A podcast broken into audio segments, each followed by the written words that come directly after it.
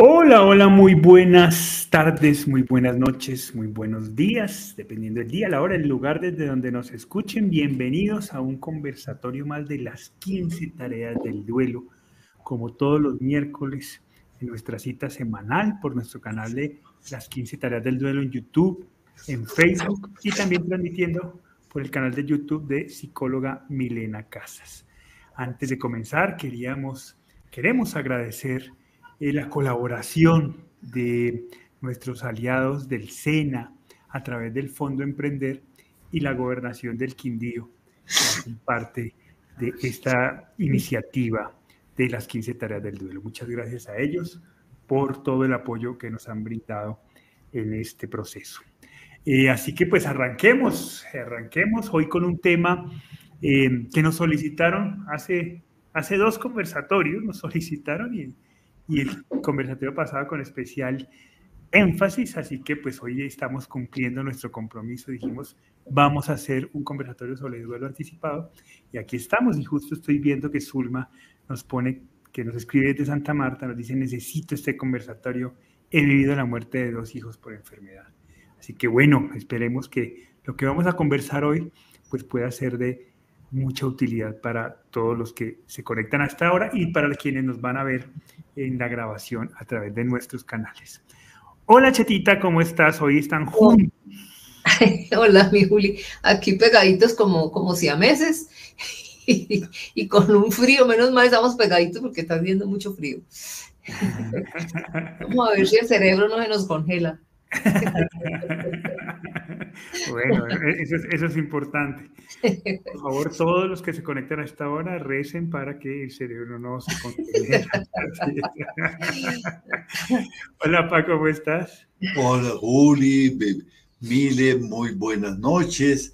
Eh, todas las personas que nos acompañan, que tienen esa generosidad de estar con nosotros, bienvenidas, muy buenas noches, con un gran anhelo de poder conversar de una manera eh, grata, cálida y eficaz. Muy bien. Hola, Mile, ¿cómo estás? Hola, buenas noches a todos. ¿Cómo están?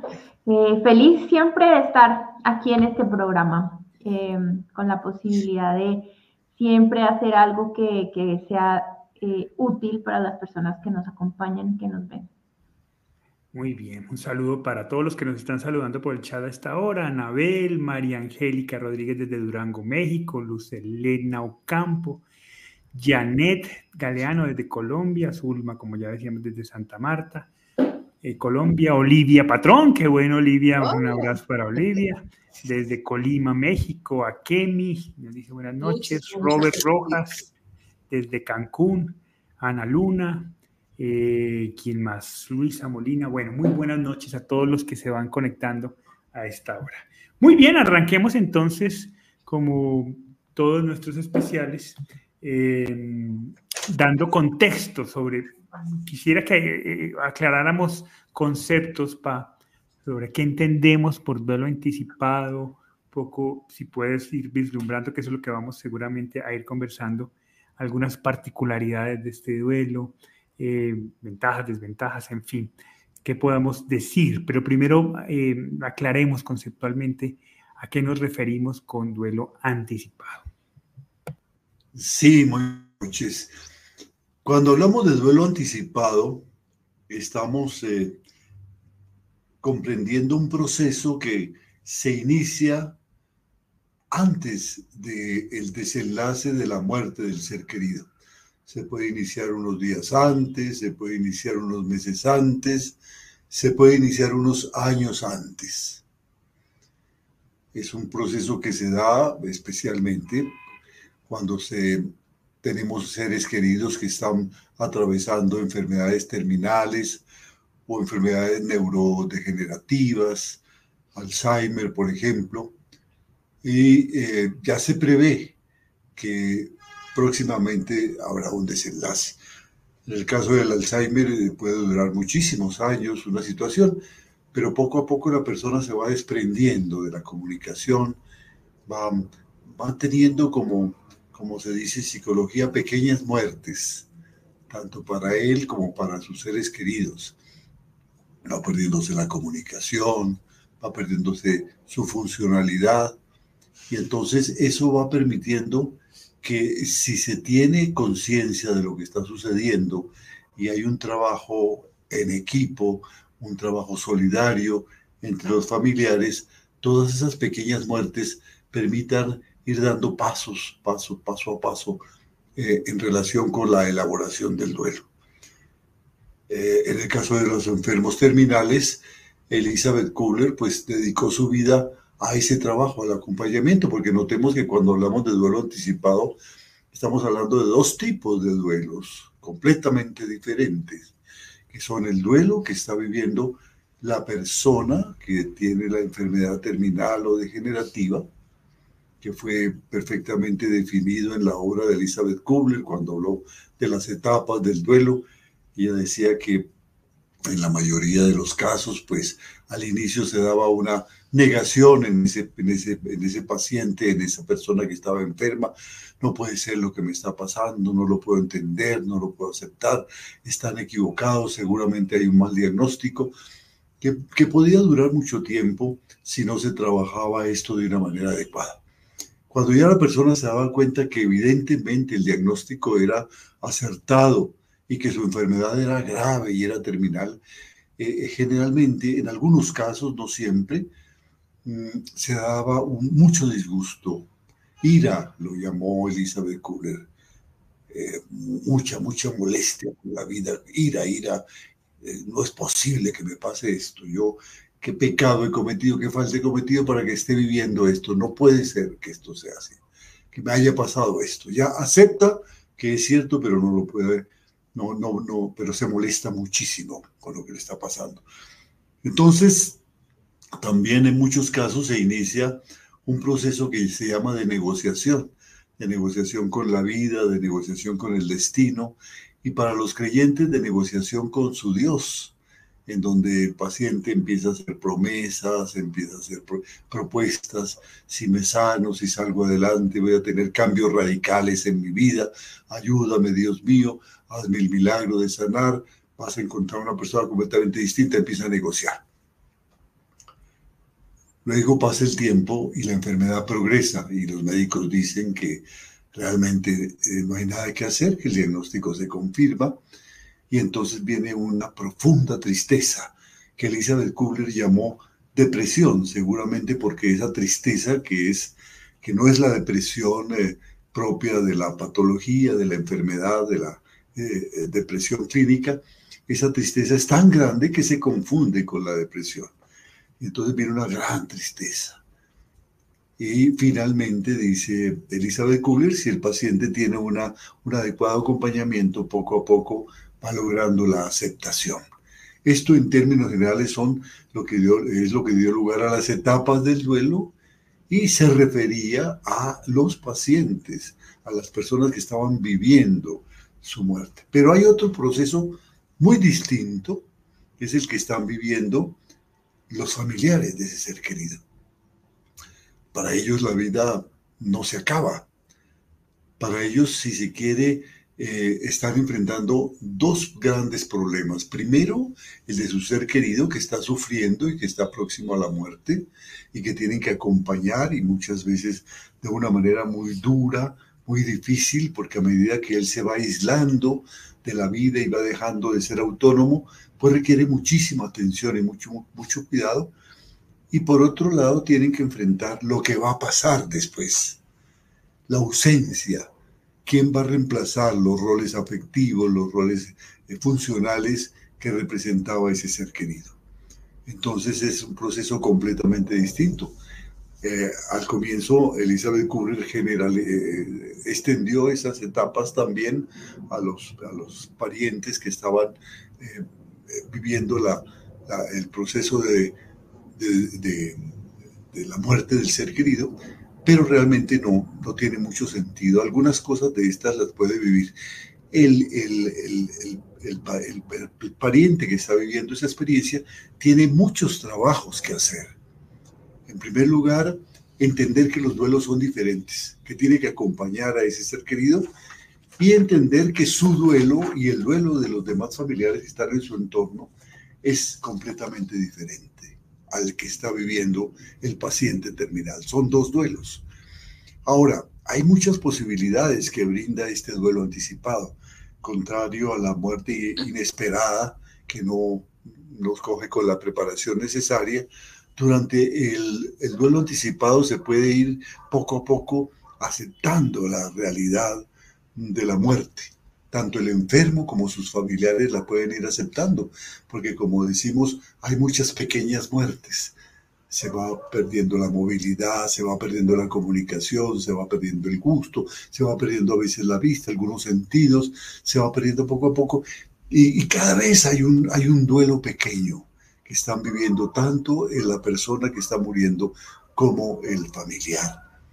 Entonces hay la posibilidad de ir poco a poco logrando la aceptación, que es una de las etapas más difíciles del duelo y que en el caso del duelo anticipado puede irse haciendo paso a paso. Pero también ese tiempo es un tiempo que facilita, que favorece el diálogo entre los familiares y si se, y si se puede, el diálogo con el enfermo. Y eso permite poco a poco se vaya encontrando el enfermo y los familiares una resignificación de la vida, del sentido de la vida, de lo que representan cada uno, de lo que han representado y lo que, y de lo que seguirán representando aún después de su muerte. La vida empieza a adquirir un significado diferente, muy diferente y todos van siendo conscientes poco a poco de eso.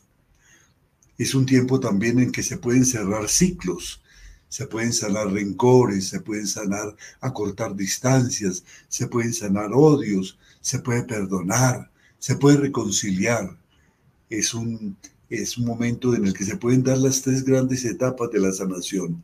La sanación, que es una etapa absolutamente personal, el perdón, que es una etapa que es más colectiva, y la reconciliación, que es aceptarse nuevamente como parte fundamental de la vida de cada uno. También ese duelo anticipado es una oportunidad para ir viviendo poco a poco la, la separación emocional de manera, eh, de manera gradual, es decir, el apego, que es lo que genera el dolor, se va, se va eh, sanando, se va convirtiendo en, amor incondicional, si se quiere entender así, poco a poco.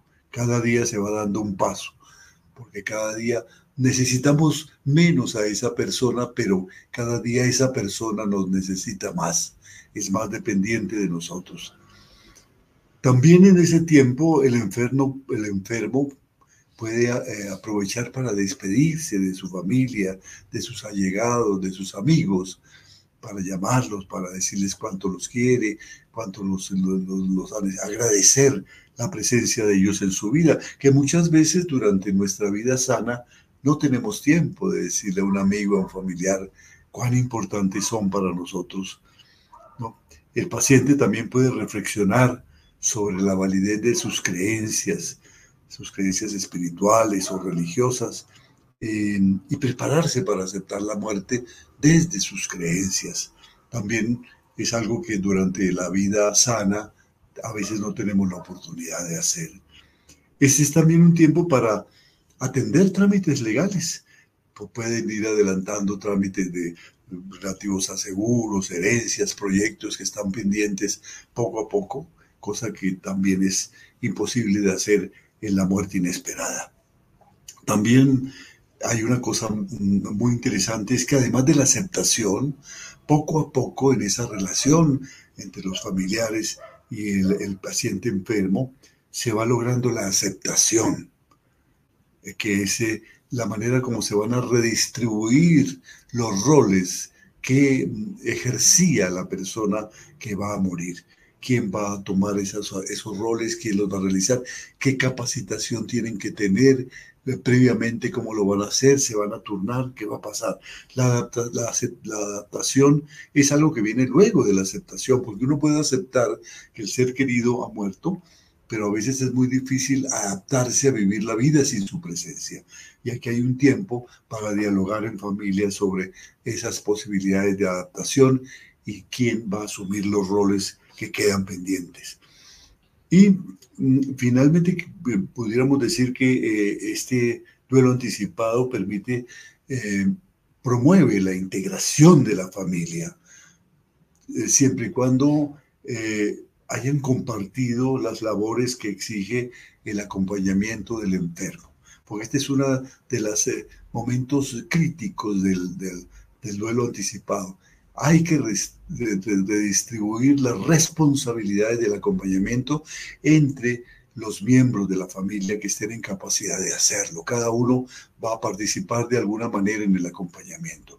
Algunas veces se deja a uno solo de los miembros de la familia todo el peso del acompañamiento y es un peso muy grande porque es agotador. No hay tiempo para dormir, no hay tiempo para descansar y todos sabemos que el sueño tanto para el paciente como para la persona que lo está acompañando, es fundamental para el equilibrio de su sistema emocional.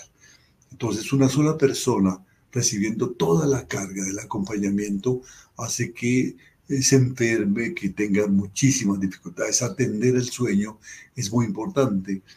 Hay que redistribuir esos. Eh, si no se hace, es muy posible que luego de la muerte haya reclamaciones, que haya distanciamientos. Yo fui la única persona que estuvo atendiendo a mi padre, ustedes no aparecieron por ninguna parte, ¿no?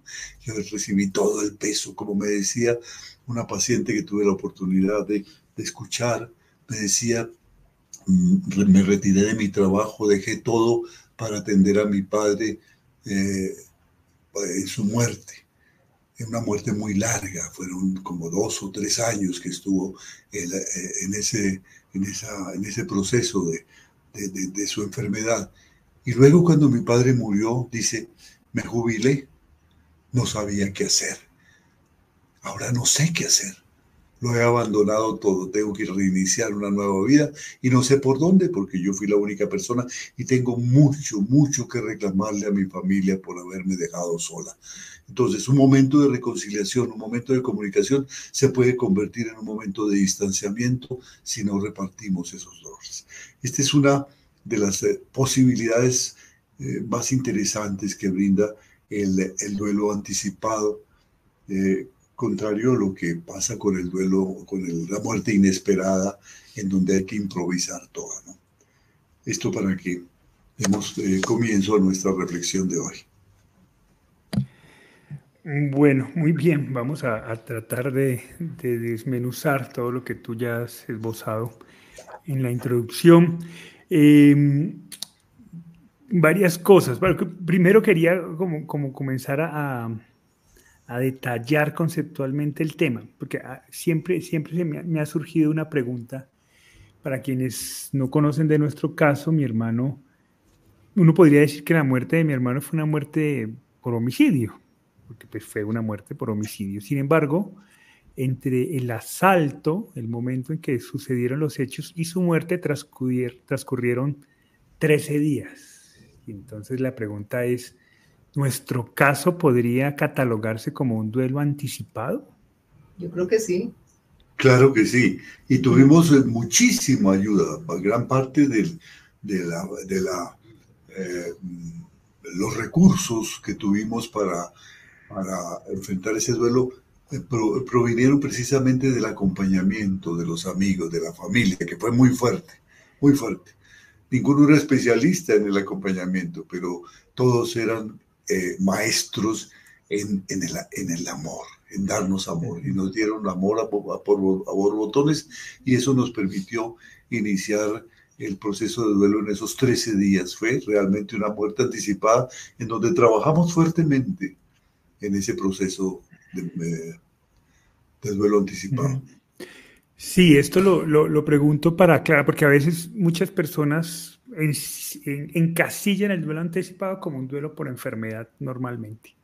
Y resulta que hay muchas otras posibilidades que pueden hacer que estemos experimentando un duelo anticipado. Eh, Marian González, que fue la que nos propuso este tema justo eh, el conversatorio pasado, que cayó 31 de enero, nos dice, les cuento que viviendo lo anticipado, nos dijimos lo que teníamos que decir, se fue el primero de febrero, un día después de que dijimos que íbamos a hacer este conversatorio. Cuando hay un enfermo terminal, uno se siente impotente porque no se sabe cómo tratarlos y qué decirles. y eso, a eso quería eh, llegar como primero. Sería muy interesante, incluso hay algunos hospitales que están desarrollando unos mecanismos muy interesantes en ese sentido, que las familias pudieran contar con apoyo profesional que facilite ese proceso, porque como bien lo dice María, eh, eh, la familia está inmersa en, un gran dolor eh, y muchas veces pues no saben, se sienten impotentes y no saben cómo, cómo actuar. Poder tener un acompañamiento profesional justo en ese momento puede hacer que el duelo fluya de una manera más natural e incluso poder generar espacios de, despedida y de recuerdos bonitos que hacen que el proceso del duelo tenga un significado y una perspectiva diferente. Eso lo puede lograr sin duda alguna un apoyo profesional. De hecho, yo recuerdo que cuando eh, un día antes de que mi hermano muera, visita unos médicos, lo visitan unos médicos, nos explican un poco eh, en qué estaban y la sugerencia de ellos era eh, apóyenlo en su decisión. Un poco lo que ellos decían es, él ya sabe cómo va a quedar, cuáles son los problemas, apóyenlo en su decisión. Y efectivamente mi padre esa mañana entra y le dice a mi papá, a, mi hermano, eh, toma la decisión que creas conveniente y en, la, y, en la, y, en la, tarde muere mi hermano.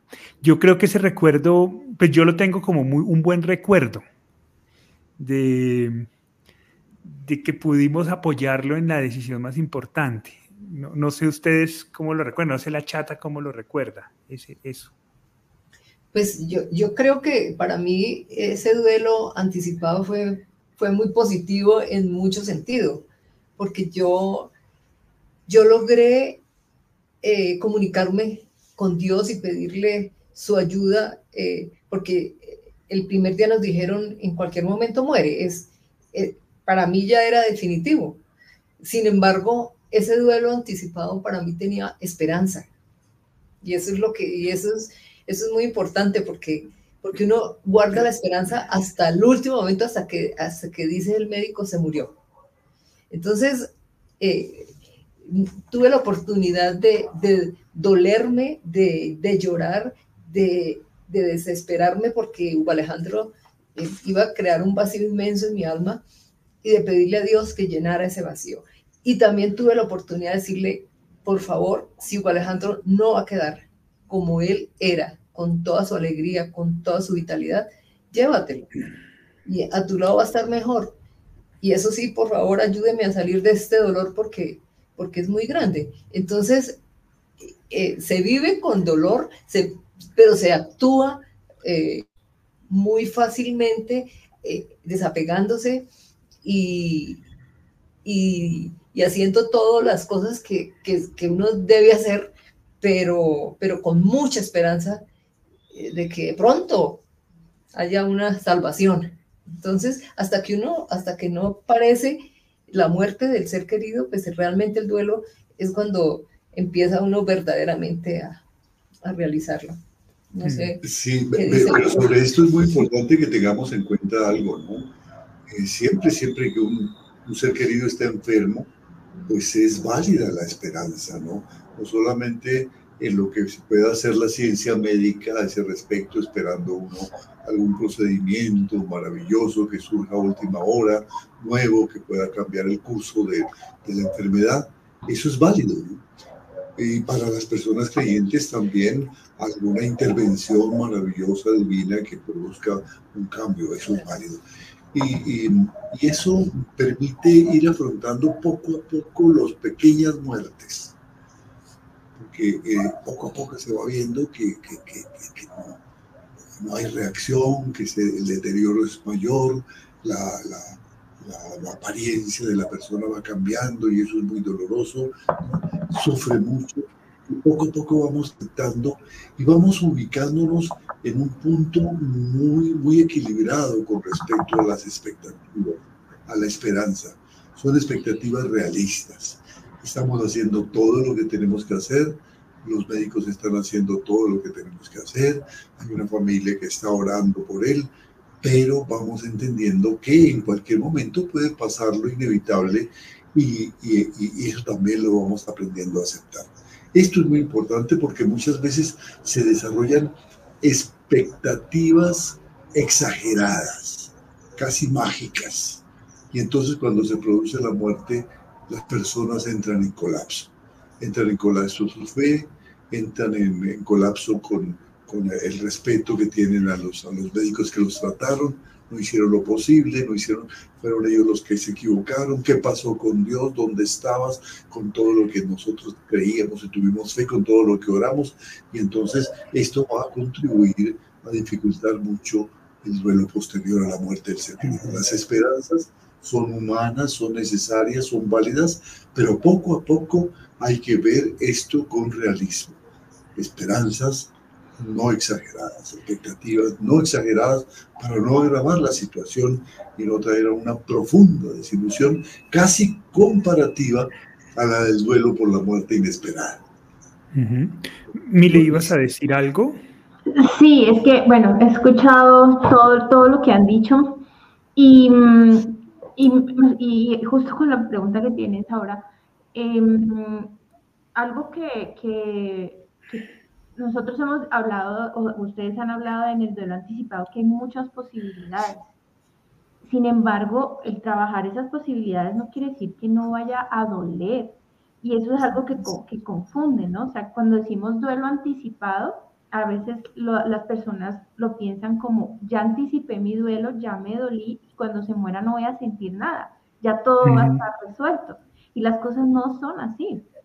O sea, eso no va a impedir que tú, que, que, el fallecimiento, que la muerte de tu ser querido duela, no sé, menos.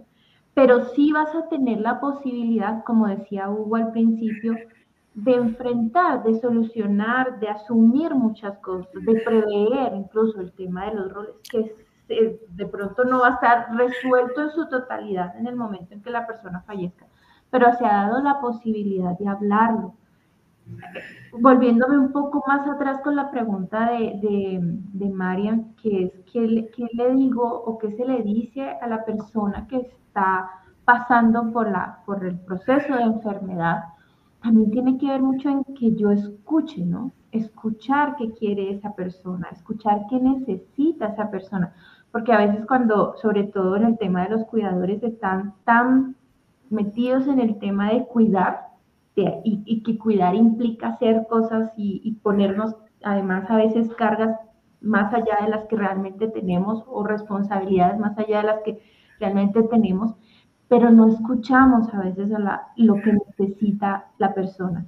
Y escuchar lo que necesita la persona vuelve o nos devuelve a esa posibilidad de, de, de lo que decía Hugo, de ver los roles, de, hacer despedidas, de hacer rituales, de hablar del mismo proceso de la muerte.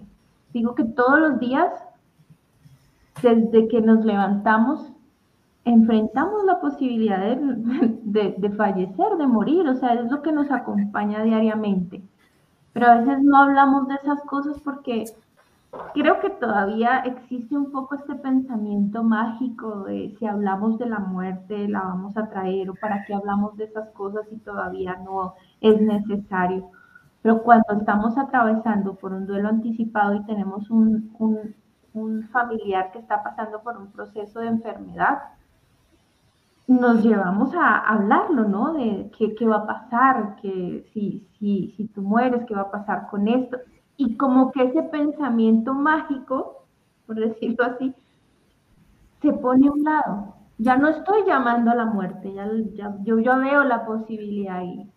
Y entonces hablamos de las cosas que hay que resolver, de las cosas que tenemos pendientes, de, las cosas que hay que hablar, como decía Marian, hablamos de lo que tenemos que hablar, mm, si hay necesidades de, de sanar, de perdonar. Entonces, son las posibilidades que las personas pueden o no enfrentar esas posibilidades en un duelo anticipado, sí, porque también puede existir casos en donde no se haga nada, en donde no se asuman esas, esas posibilidades, en donde no se hable, en donde no se haga un ritual, en donde no se enfrenten. También está eso, pero eh, también está la posibilidad que si no lo hago como dice Hugo, pues eso em, como que haga más fuerte el momento del proceso, de, que van a quedar cosas bien. Sí, yo, yo quiero, porque estoy viendo los comentarios y creo que, creo, creo, que tenemos que hacer una claridad conceptual, sobre todo por el tema que nos, que nos plantea Ilumina. Voy a leer el comentario y luego hacer, relación con algunas cosas que nos están diciendo. Dice, a pesar de que sabes que tu ser querido está enfermo, nada anticipa lo que viene después. No, la razón no juega en el duelo. El duelo se siente, por lo que no es una ventaja. Es fácil en lo teórico, nos dice Ilumina. Yo, yo quiero primero aclarar que no estamos hablando de duelo anticipado para definir qué duelo es más complejo.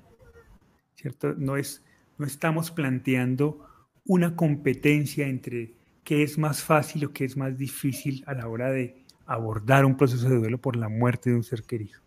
Hemos insistido en todos nuestros conversatorios que el duelo más difícil es el que cada uno está experimentando.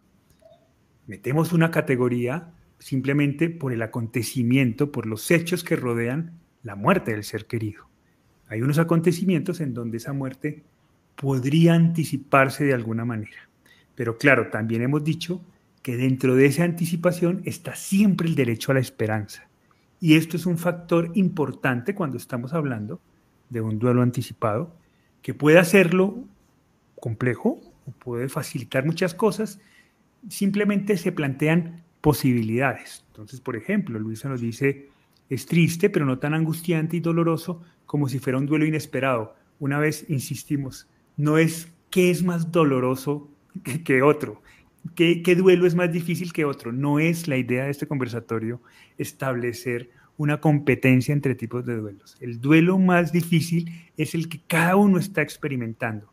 Simplemente que las condiciones en que sucede la muerte hace que haya características, posibilidades o no, que te permiten a ti tomar decisiones o no. Y de acuerdo a esas decisiones que tomes o no, se entreteje el proceso de duelo. En el duelo anticipado está ese juego, entre, está, está esa, esa, ese, eh, no, se me escapa la palabra, pero es esa lucha ¿no? entre mantener la esperanza y ver la, la muerte como una posibilidad real. Esa dicotomía. Es así, e, e, e, esa lucha entre esas dos realidades, ¿no? Ese derecho a, a seguir soñando con que la persona pueda seguir viva, a la posibilidad de la muerte como algo inminente. Y esa lucha implica unas decisiones particulares del duelo anticipado. Eh, eso quería, porque quiero ser muy enfático en eso. No, no estamos compitiendo sobre qué duele más. No es esa la intención de sí, Así es, y, es, es, muy claro lo que acabas de decir, ¿no? El, el, duelo, el duelo anticipado puede llegar a ser muy doloroso, porque vemos el deterioro día a día del ser querido. Vemos la frustración día a día de las esperanzas, de las expectativas, de nuestra fe. Lo que estamos diciendo es que hay oportunidades en cada, en cada una de estas experiencias. Y nosotros podemos mantenernos eh, incólumes ante lo que está pasando, creyendo que todo va a salir perfectamente, que, no hay, que aquí no ha pasado nada, o podemos ir poco a poco mediante la experiencia de las pequeñas muertes, entendiendo que la realidad que viene es inevitable. Y entonces esta es una oportunidad para crecer y es una oportunidad para estar con Él. las personas, por ejemplo, eh, no le tienen miedo a la muerte. Las personas le tienen, cuando están en, este, estas condiciones, le tienen miedo a la forma como va a llegar la muerte, porque generalmente están sintiendo mucho dolor y están sintiendo una disfunción tremenda en su vida.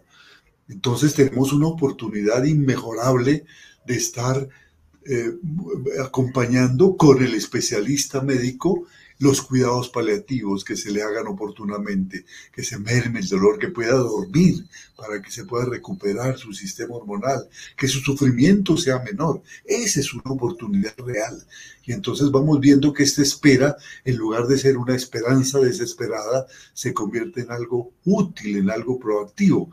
Vamos viendo vamos pensando en qué vamos a hacer antes. Estas son oportunidades. Podemos taparnos los ojos y decir esto no va a suceder Y entonces el duelo va a convertirse en una muerte inesperada. Podemos aprovechar para reunir a la familia, podemos aprovechar para comunicarnos, como nos decía Mile, escuchar, escuchar, escuchar, escuchar que, que, el paciente, el, el ser querido se pueda expresar, pueda expresar lo que está sintiendo, pueda llorar, pueda protestar y entender que ese proceso es válido. Esa es una oportunidad maravillosa que nos da el duelo anticipado que podamos escuchar al ser querido eh, que está eh, molesto con la vida, que está eh, furioso con lo que le está pasando, que está sufriendo y poderlo consolar y estar allí, aquí estoy, aquí estoy, te amo y poder decir te amo. Esas son oportunidades que podemos aprovecharlas. Claro que sí. Entonces lo que estamos insistiendo en esta oportunidad, pedido de, quienes nos siguen en este conversatorio, es eh, dar algunas pautas para aprovechar las oportunidades que nos brinda el duelo anticipado. Y esas oportunidades no tienen que ver, nada que ver, como lo decía Mile, con que duela más o menos. Duele, claro que duele, pues finalmente es un duelo, pero pueden llegar a ser de ese proceso de muerte algo significativo sobre el cual podemos apoyarnos posteriormente después de la muerte. Eh, por ejemplo, Marinieves Román Domínguez nos dice, buenas tardes desde México, yo viví con mi hermano y mis papás enfermedades duras y largas y lo más fuerte es haberlos perdido en vida, ya que aunque ya, ya no era, aunque estaban, ya no eran los mismos. Eh, eso, por ejemplo, es un proceso que se experimenta en el, en el anticipado y que sin duda alguna es muy doloroso, como lo acaba de decir mi padre, ¿no? ver el deterioro del, ser querido es sin duda algo, algo, algo doloroso. Pero al mismo tiempo, Graciela Domínguez nos dice, mi madre estuvo enferma mucho tiempo. La enfermedad da la oportunidad de atender al ser amado, abrazar, besar, agradecer y también darles el permiso de irse. Y mira cómo lo plantea Graciela, cómo lo ha planteado mi padre. Da la oportunidad. Una vez más, insistimos, como lo hemos insistido en todos los conversatorios, los procesos de duelo se centran en las decisiones, no en el tiempo que transcurre. Y no es diferente en el duelo anticipado. Son nuestras decisiones las que acogen las oportunidades que el duelo anticipado o cualquier tipo de duelo nos presenta o no. Son las decisiones que tenemos en nuestra mano. Aquí lo que queremos hacer es plantear un panorama sobre cuáles son esas oportunidades que podrían contribuir a que tu proceso de duelo pueda ser significativo eh, eh, en este tipo de duelo. ¿Y cuáles son los peligros, no? Sí, se correcto. Que El más grave de esos es justamente eh, dejar que toda la carga del acompañamiento recaiga sobre uno solo de los familiares. Eso no está bien. Y eso trae muchos, muchas consecuencias posteriores. Entonces, estamos haciendo ese énfasis importante porque lo encontramos en muchos, de muchos duelos anticipados. Alguien que, se encarga de todo. a, ella, le gusta hacer eso. Ella se siente bien haciendo esto. Es una carga muy fuerte, muy fuerte, muy dolorosa, que hay que compartir. Y al compartir, integramos a la familia. Y al compartir, le damos oportunidad a toda la familia de que también se dé la oportunidad de amar y de expresar su amor.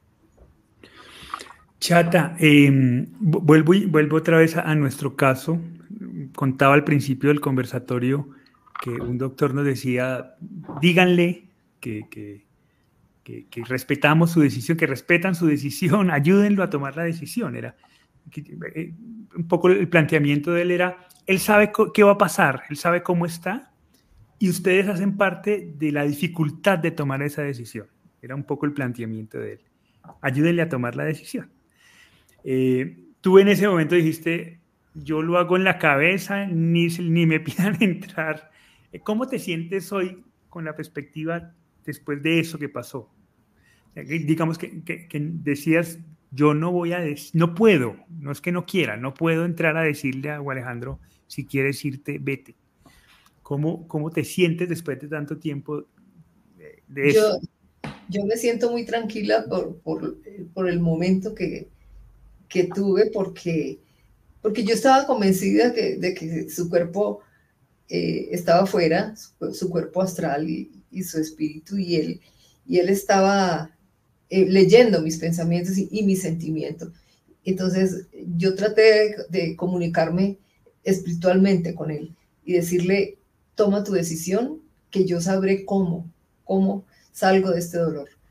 Eh, y, ese duelo anticipado para mí fue, fue muy bonito porque le pudimos dar todo el amor del mundo que él se merecía y pudimos eh, dejarlo libre y tranquilo, toma tu decisión que nosotros salimos adelante. Entonces, eso ah, para mí esos 13 días fueron bonitos porque, porque luchamos, porque hicimos lo que teníamos que hacer, comíamos. Eh, eh, a pesar de que la energía se iba, cumplíamos con, con comer y, y sanar nuestro cuerpo. Pude hablar con Dios, pude decirle a Él, llévatelo, si Alejandro no va a quedar como, como él era. Pude, pude recibir todo el amor de, de la familia. Eh, fueron unos 13 días, entre comillas, bonitos, porque el dolor era muy grande, pero, y la esperanza también. Pero realmente eh, fueron buenos. Es un tiempo bueno para poder decirle a ese ser querido cuánto se le ama. Entonces, que, yo creo que eso es lo que ellos necesitan, ¿no? Que uno necesita cuando está muriendo que, que, su ser, que sus seres queridos estén a su alrededor y estén diciéndoles cuánto nos aman y, dándonos esa fuerza para pasar al otro lado. Así pasó con mi madre. Con, fue muy lindo porque ya ella en sus 95 años y ya tenía que irse, pudimos tomarla de la mano y poderle decir, andate que Alejandro te está esperando al otro lado. Tranquila que aquí estamos cogiéndote la manito, pero allá está Alejandro también recibiendo tu mano. Tranquila. Entonces, eso es bonito, eso es eh, todo, a pesar de que esté uno con mucho dolor por, por su ausencia que va a quedar, puede uno entregarle todo el amor y puede, puede ayudarlo a morir en paz. Mile, yo quiero que hagamos un esfuerzo por, por definir algunas cosas muy concretas, como recoger todo lo que hemos hablado para las personas que nos están escuchando y que estén experimentando en este momento duelos anticipados, eh, puedan guiar y tener como pistas, ¿no? De, de a qué se van a enfrentar eh, y, qué, qué puede, y, qué, y, qué, vale la pena hacer. Por ejemplo, me gusta mucho esto que Sandy Mebel nos comparte, nos dice, a veces se piensa que ya no hay nada que hacer y es cuando más hay por hacer. Es un poco como poner la casa en orden. Es momento de abrazar, perdonar, pedir perdón, pero sobre todo agradecer. Yo eso es algo que encuentro mucho en, muchos, en muchas personas que, tenemos la oportunidad de acompañar en este tipo de duelos, que cuando mueren nos dicen, bueno, alcancé a llegar a decirle, te perdono y agradecerle todo lo que, vete en paz, no hay ninguna deuda pendiente. Y ese momento de perdón, de abrazar, como lo dice Sandy, de perdonar, de pedir perdón, de, de agradecer, es, es un bastón de apoyo para el resto del proceso muy importante muy importante. Por, dicen, bueno, por lo menos pude despedirme y decirle que la quería, por lo menos pude perdonarle todo quizás los errores que pudo haber cometido. Entonces, yo diría que una, un, primer, un, primer tips, si podemos decirlo de esa manera, es ese, ¿no? Es, este es un momento de abrazar, perdonar, pedir perdón, agradecer. Poner la casa en orden, me gusta mucho, como dice Sandy. ¿Qué otra cosa podemos tener en cuenta frente a este tipo de eh, bueno, yo creo que, existe la posibilidad también de, de pensarse o, de plantearse un proyecto de vida también sin la persona, ¿sí? Ok. O sea, que también, bueno, ¿qué vamos a hacer, no? ¿Qué va a pasar? Un poco lo que decía Hugo de, de replantearse quién va a asumir los roles, pero no solamente los roles, sino también de poder pensarse a futuro un proyecto o, de continuar un proyecto de vida sin, sin la persona. Eh, es, es, también una posibilidad que, que hay, ¿no? Lo que, quiero hacer o qué puedo hacer. Eh, porque mira el ejemplo que ponía Hugo de la, de la, de la persona que acompañó, cuando toda su vida se convirtió y se volcó al cuidado de su ser querido, y ya cuando su ser querido falleció, ya no estaba, no había proyecto de vida, no, no había nada más que el cuidado de esta persona. Se había dejado todo de lado, el trabajo, la familia. Entonces, es una posibilidad, es una, una oportunidad.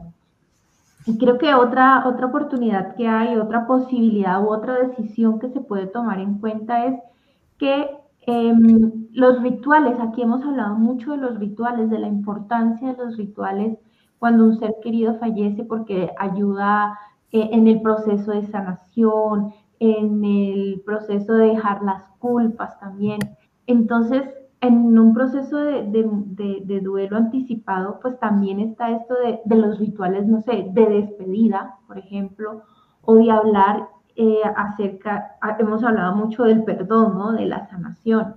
Entonces, de poder hacer esto eh, y hablar de las cosas que, que, puedo o que necesito perdonar y hablarlas con la persona, entonces, hacer reuniones familiares, hacer de pronto un viaje, hacer una reunión Em, hay, una, película argentina que se llama El cuaderno de Tommy y es una mujer que tiene cáncer en su útero y ella empieza a hacer un, libro, un cuaderno para su hijo cuando ella muera.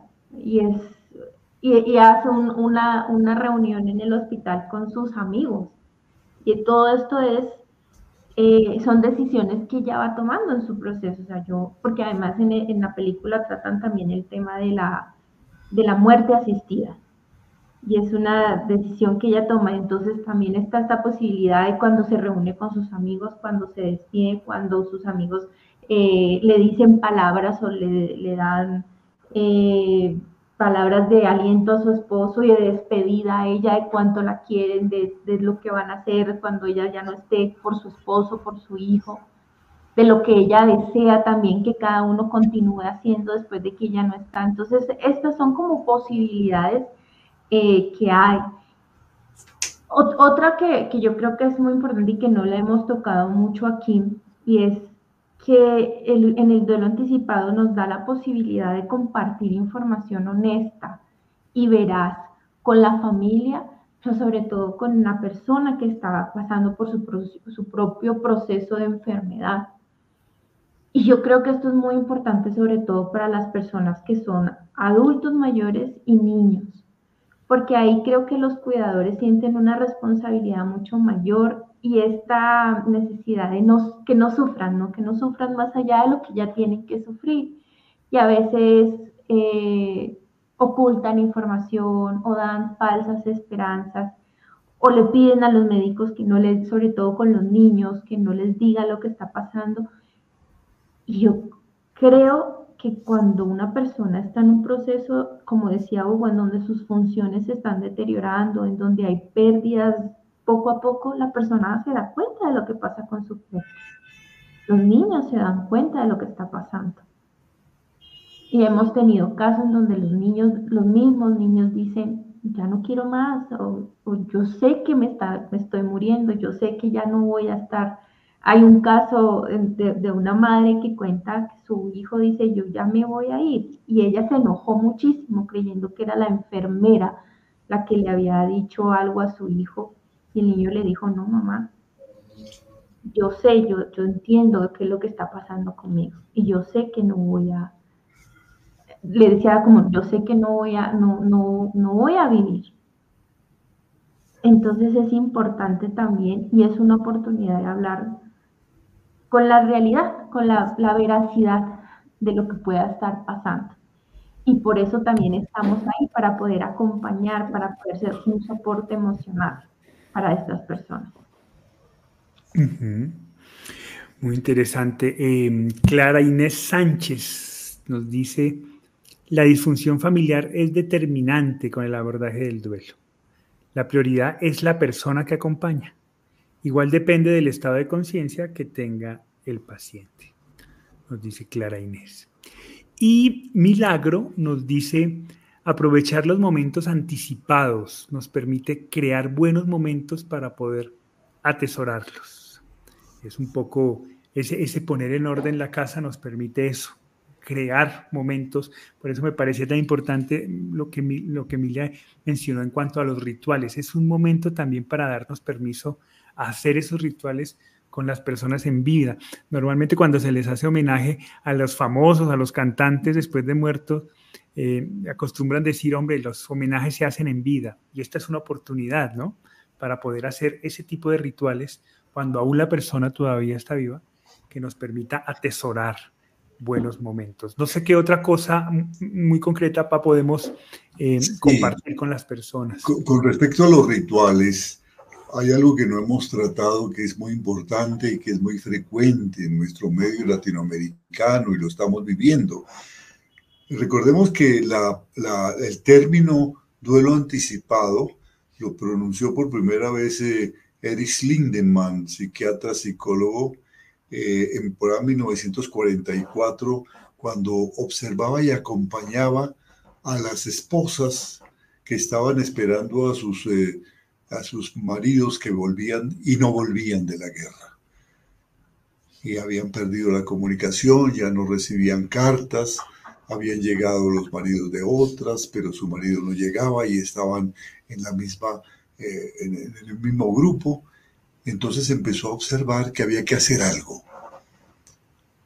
Y empezó a instituir rituales. ¿Cómo saber en qué momento tenemos que aceptar? Ya no hay pruebas de supervivencia, ha pasado el tiempo justo, no hay ninguna razón para pensar que él esté vivo. Nosotros tenemos en nuestros países esa, esa vergüenza del secuestro, de la retención forzada, en donde las personas eh, muchas veces mueren en esa situación. Y una de las cosas más duras y más tristes es un duelo anticipado que nunca se puede iniciar, porque siempre, siempre está la esperanza de que algún día va a volver, de que lo voy a ver algún día, un poco similar a la, a la esperanza exagerada ante, ante una, una enfermedad terminal. Entonces no se inicia el duelo entonces hay un momento en que el acompañamiento psicológico de talatólogos o de psicólogos tiene que hacer reflexión sobre la situación y proponer la elaboración de un ritual en donde empecemos a aceptar ese hecho dolorosísimo de que nuestro ser querido no volverá más. Esto fue lo que empezó a hacer Lindemann y allí nació el concepto del duelo anticipado. Creo que en nuestro país es es poco lo que hacemos en este sentido ante este flagelo, pero allí también hay un duelo anticipado muy doloroso, que no se, que no se inicia en el momento, es un duelo que se niega, que no se anticipa siquiera. Hay que anticipar ese duelo, hay que llegar a ese momento en que se anticipa el duelo. Mm, eso, eso, eso quería decir, ¿no? El, el proceso del duelo inicia cuando entendemos que estamos en un duelo, ¿cierto? Aceptamos esa, esa pérdida y aceptamos que tenemos emociones que debemos trabajar y entonces comenzamos a trabajar el duelo. E, e, igual sucede en el duelo anticipado. Tenemos que tiene que llegar esa aceptación de que vamos a comenzar a, que tenemos que comenzar a trabajar esas emociones que nos están comenzando a impactar de, a partir de una realidad que, que, que cada vez se hace más, más evidente y más clara. Eh, ah, dale. No, y que pensaba que como en cualquier otro duelo que hemos hablado de los duelos del duelo, en el duelo anticipado también uno va trabajando, eh, ahí sí un duelo a la vez porque se van dando, por ejemplo, cuando hay pérdidas de funciones, cuando uno va viendo el deterioro eh, del ser querido, tanto la persona que tiene el diagnóstico, la enfermedad, como los familiares van viviendo esos pequeños duelos, ¿no? Y hay que ocuparse de uno a la vez, porque cuando hablamos de duelo anticipado, creo que nos remitimos directamente a, a, la muerte, ¿no? Entonces hay que empezar a vivir y aceptar que va a morir. Sin embargo, antes de eso, en algunos casos, también hay que trabajar estos otros duelos, cuando ya la persona, no sé, no puede moverse, no puede caminar, no puede hablar o no puede comer, eh, ha perdido funciones o ya a veces ni siquiera eh, era el sostén de la casa, por ejemplo, y eso también implica otra pérdida. Entonces, esos, esos pequeños, grandes duelos que se dan en este duelo anticipado, pues hay que irlos trabajando de, de, en la medida en que se van presentando también, porque hay duelos anticipados que, que duran mucho tiempo, que hay enfermedades que, que se prolongan por mucho tiempo.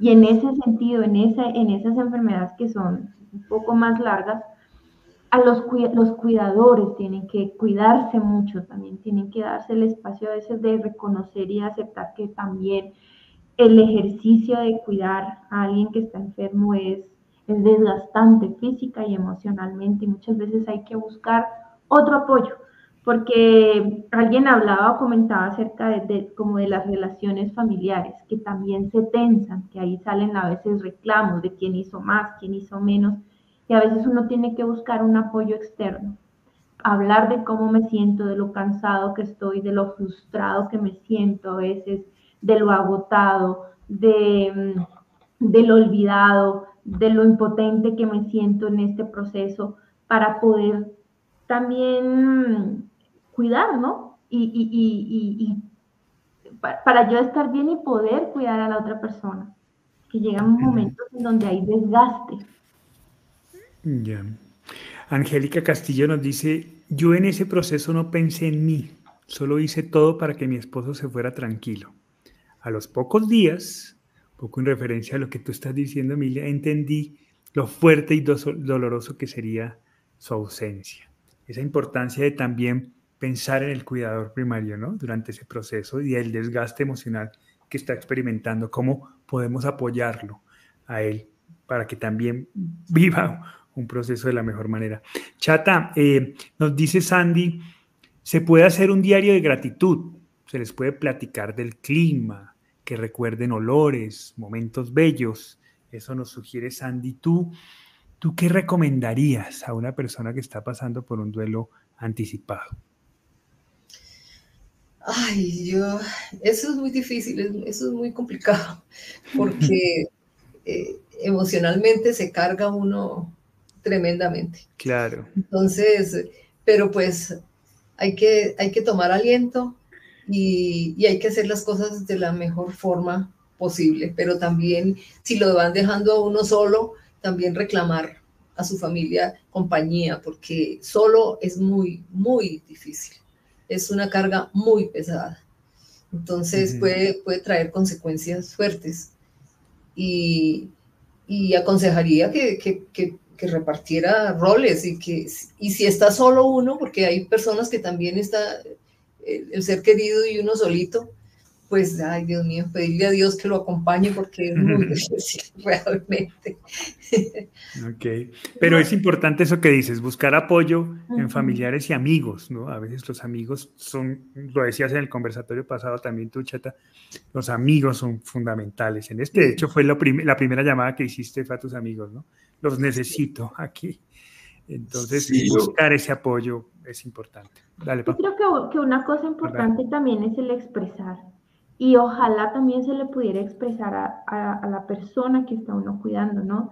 Y decir en algún rato, hoy estoy triste y, tengo miedo. O sea, volvemos al tema a veces de las creencias eh, o de esto del deber ser, ¿no? Tengo que ser fuerte para mi ser querido, pero recordemos que la fortaleza también está en hablar de cómo nos sentimos.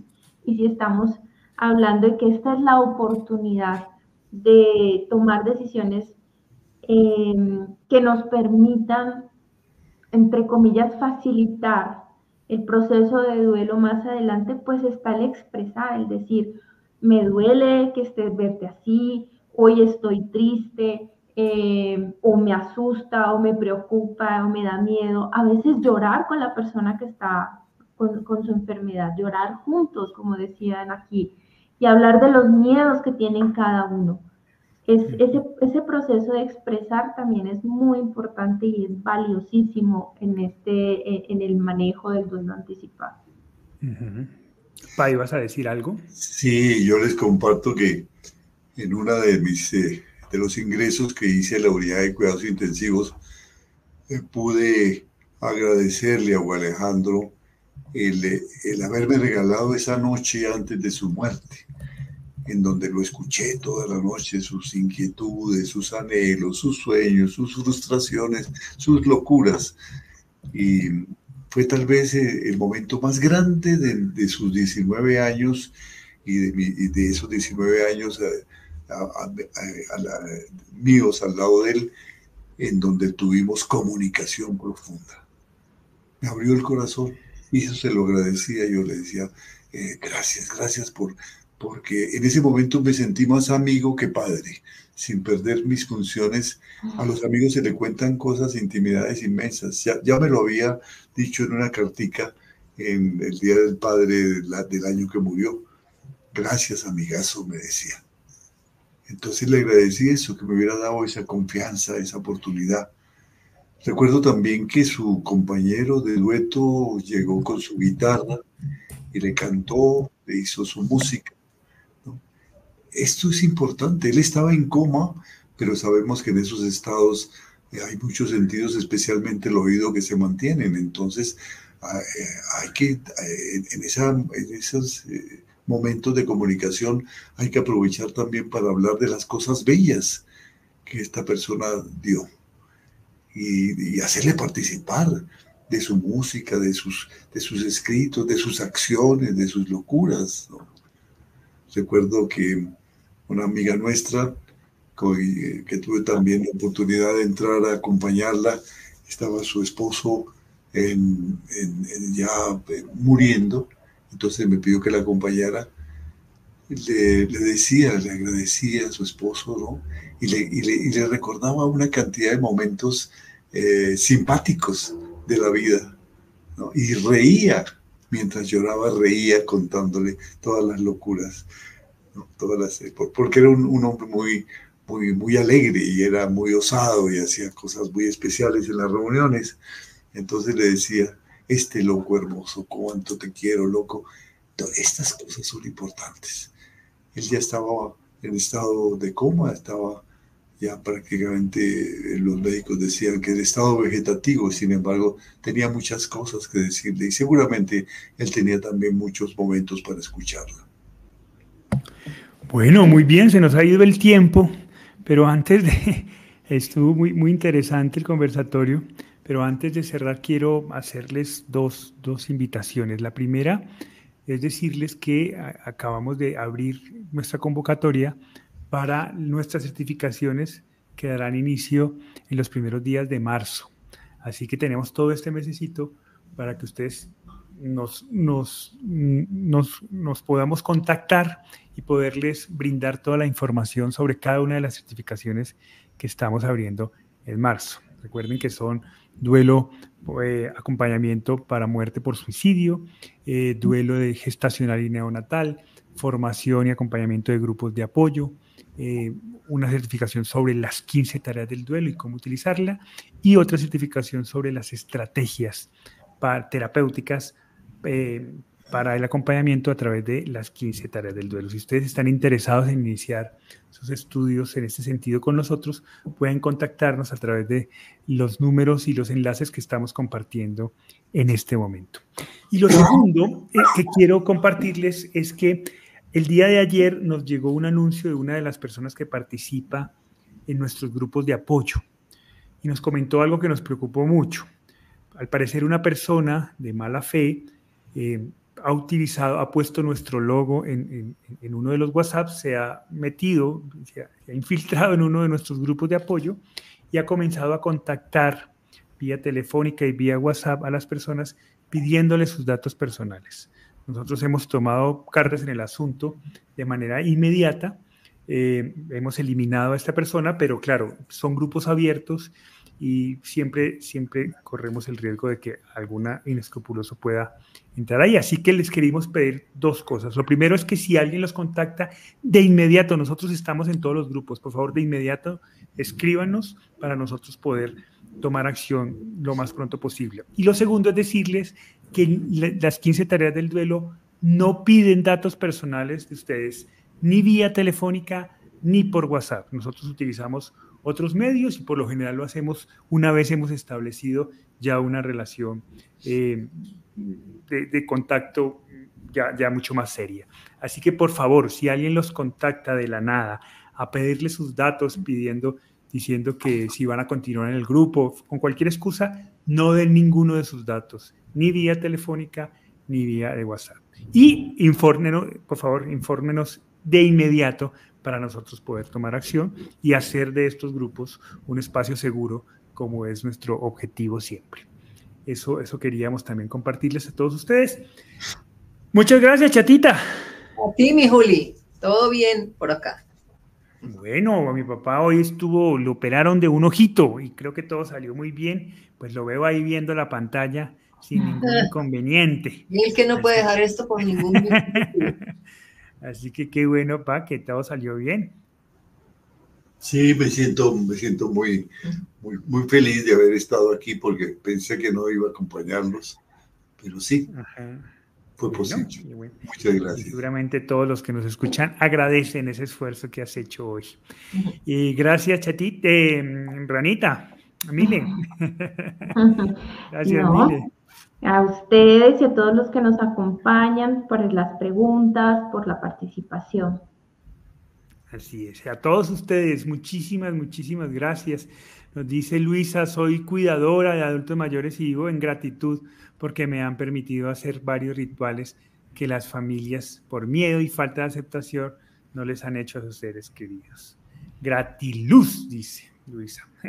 Bueno, muchas gracias a todos los que nos han acompañado en vivo. Muchas gracias por sugerirnos este tema tan interesante. Recuerden que si quieren que tratemos otro tema, por favor nos escriben a cualquiera de nuestras redes y con mucho gusto lo tendremos en cuenta para abordarlo en cualquiera de nuestros conversatorios. Gracias, Marian. Gracias, Marian, por, por tu sugerencia. Muchas gracias. Así es, muchas gracias a Marian por la sugerencia.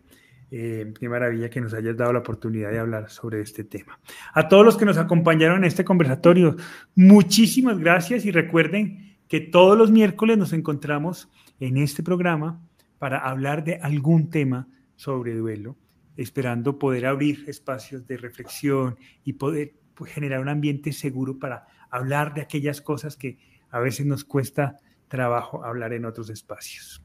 Eso queremos en este lugar. Así que si les gustó el conversatorio, por favor, compártalo con las personas que crean que les puede ser de utilidad. Suscríbanse a nuestro canal, entren las 15 tareas del duelo en YouTube, le dan suscribir y ahí estamos, eso es gratuito y a nosotros nos ayudan mucho su suscripción. Eh, y también se pueden suscribir al canal de psicóloga Milena Casas en YouTube o también pueden seguirla en Instagram. pueden seguir también en Instagram como las 15 tareas del duelo. Agradecerle una vez más el apoyo